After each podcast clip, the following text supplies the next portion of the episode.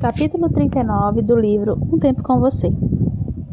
Após um tempo, Giovanna ainda estava viajando em pensamentos. Analisava sua vida, o que já tinha passado ali, o que tinha vivido fora dali.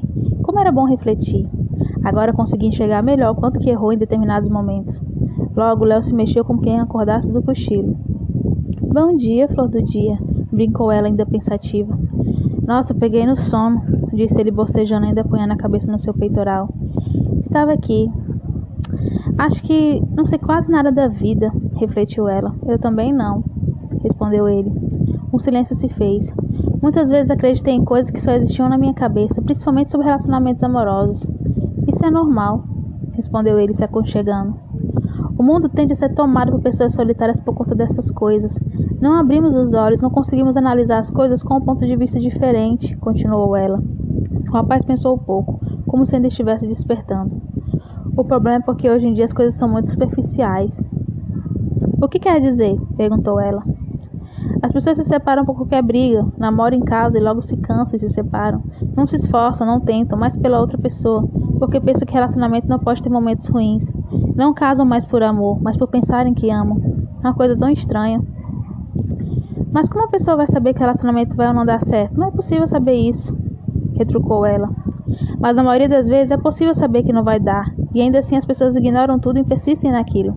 E por mais que o casal se dê bem, pela própria rotina de relação, é um trabalho constante de dupla.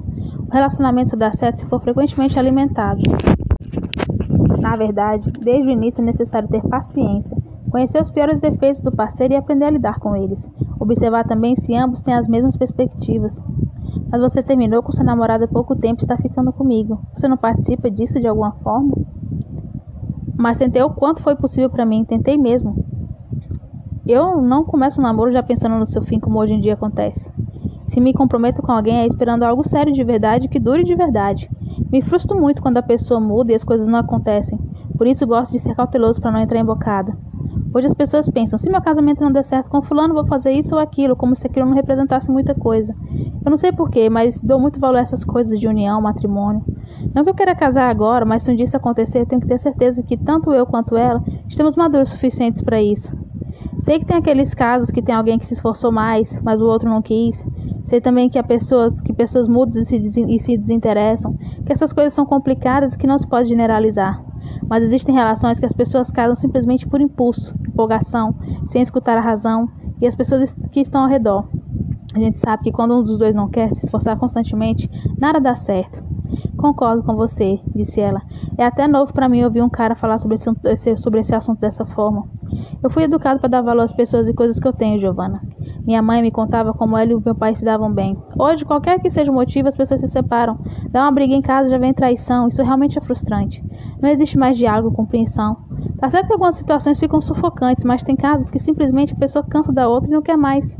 Só vê os defeitos, esquece as qualidades, tudo é motivo para implicar, rejeitar, tenta ter a paciência e, e aceitar, o jeito, aceitar o jeito do outro. Então você nunca foi infiel? Respeito o que eu tenho, disse ele, seja o que for, assim como gosto de respeito. Isso devia fazer parte de qualquer relação. Sempre respeitei minha mãe e ela sempre me respeitou e sempre nos demos bem. Tem dias que está quase impossível, mas diferenças nunca me impediram de amá-la e nem me fizeram desrespeitá-la. E é isso que eu quero com a mulher com quem, com quem eu vou ficar. Bacana, disse ela. Meu pai me ensinou muitas coisas desse tipo. Giovanna lembrou-se do dia que ofendeu o Léo falando sobre seu pai. Desculpe por aquele dia ter ofendido você e falado do seu pai. Eu fui estúpida. Tudo bem, já passou. Eu vejo quanto o, o grande homem que ele foi, vendo como você é. Meu pai me ensinou é, rigidamente sobre respeito. Se todos tivessem um pai como o meu, o mundo estaria bem melhor. As pessoas esquecem de aprimorar cada vez mais a empatia, a solidariedade, a paciência, o diálogo. Giovanna continuou pensativa. Você tem que ser, você tem que ser uma pessoa solidária. O que será da vida na Terra cheia de pessoas egoístas? Ajudar faz tão bem. Eu não entendo como tem pessoas que conseguem pensar somente no próprio nariz. No amor é a mesma regra, mas você tem que gostar de você primeiro. Você não é nenhum coitado para ficar implorando amor de ninguém. Você tem suas qualidades, suas vontades, e se a pessoa não gosta, a vida segue. Não nascemos para agradar a todos. Logo, alguém vai surgir. Sempre haverá alguém. Concordo, disse ela pensativa.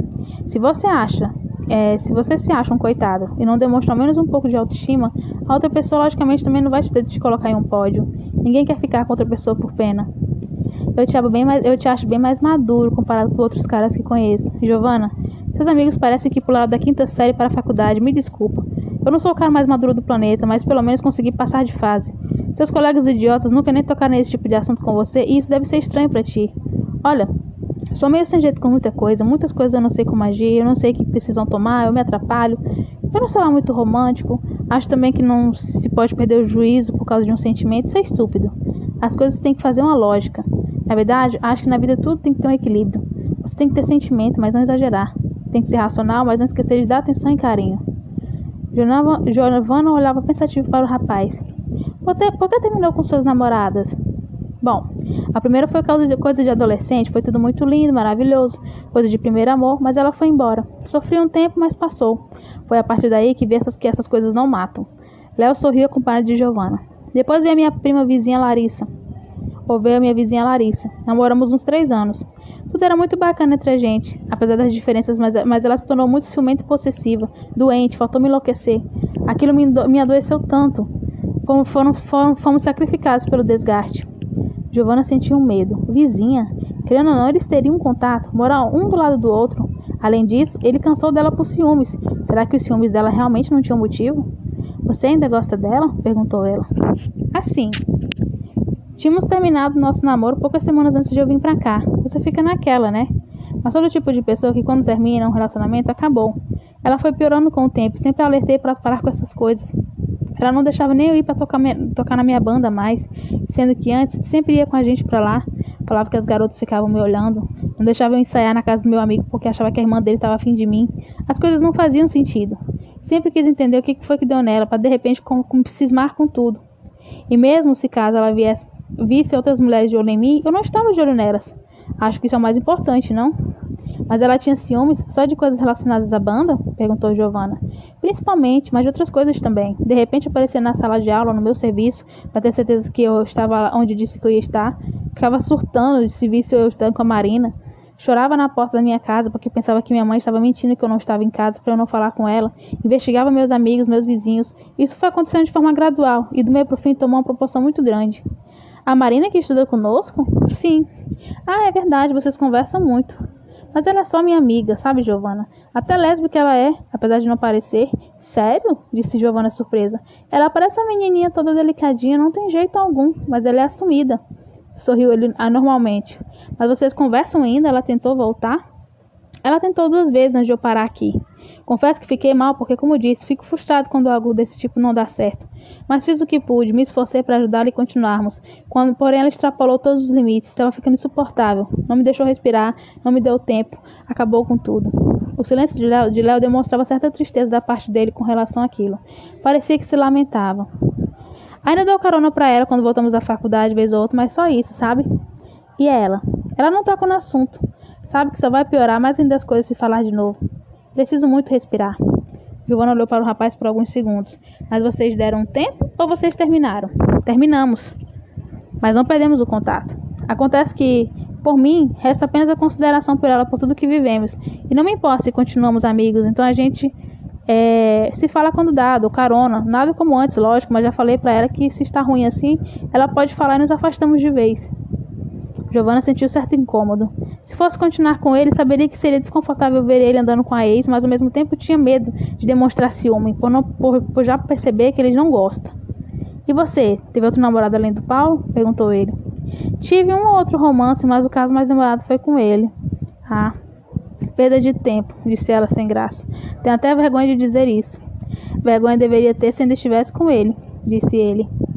Um silêncio se fez por um tempo. Giovanna não quis dizer, mas ela sabia exatamente que se não tivesse naquela, naquela ilha, provavelmente já teria voltado a cair na lábia de Paulo. Talvez nem mais por amor, talvez mais por carência e necessidade de sentir que não estava sozinha. Ela se sentiu burra naquele momento, envergonhada em saber que faria exatamente isso. Onde você toca na sua banda, com a sua banda? No Mr. X. Sabe onde fica? É um bar no setor, um bairro no setor leste? É um bar no setor leste? Sim, sei onde é.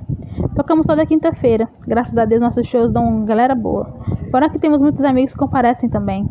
Quem sabe qualquer dia desses não apareço por lá. Queria muito ouvir sua voz e você cantar. O rapaz nada respondeu. Vamos entrar? Disse ele se levantando. Vamos. Giovanna desejava, desejava tanto o amor de Léo. Aquele sim era o homem que ela procurava. com ele, ela sentia que aprenderia a se tornar uma pessoa melhor e sentiria mais segurança também. Precisava apenas saber se ele queria o mesmo.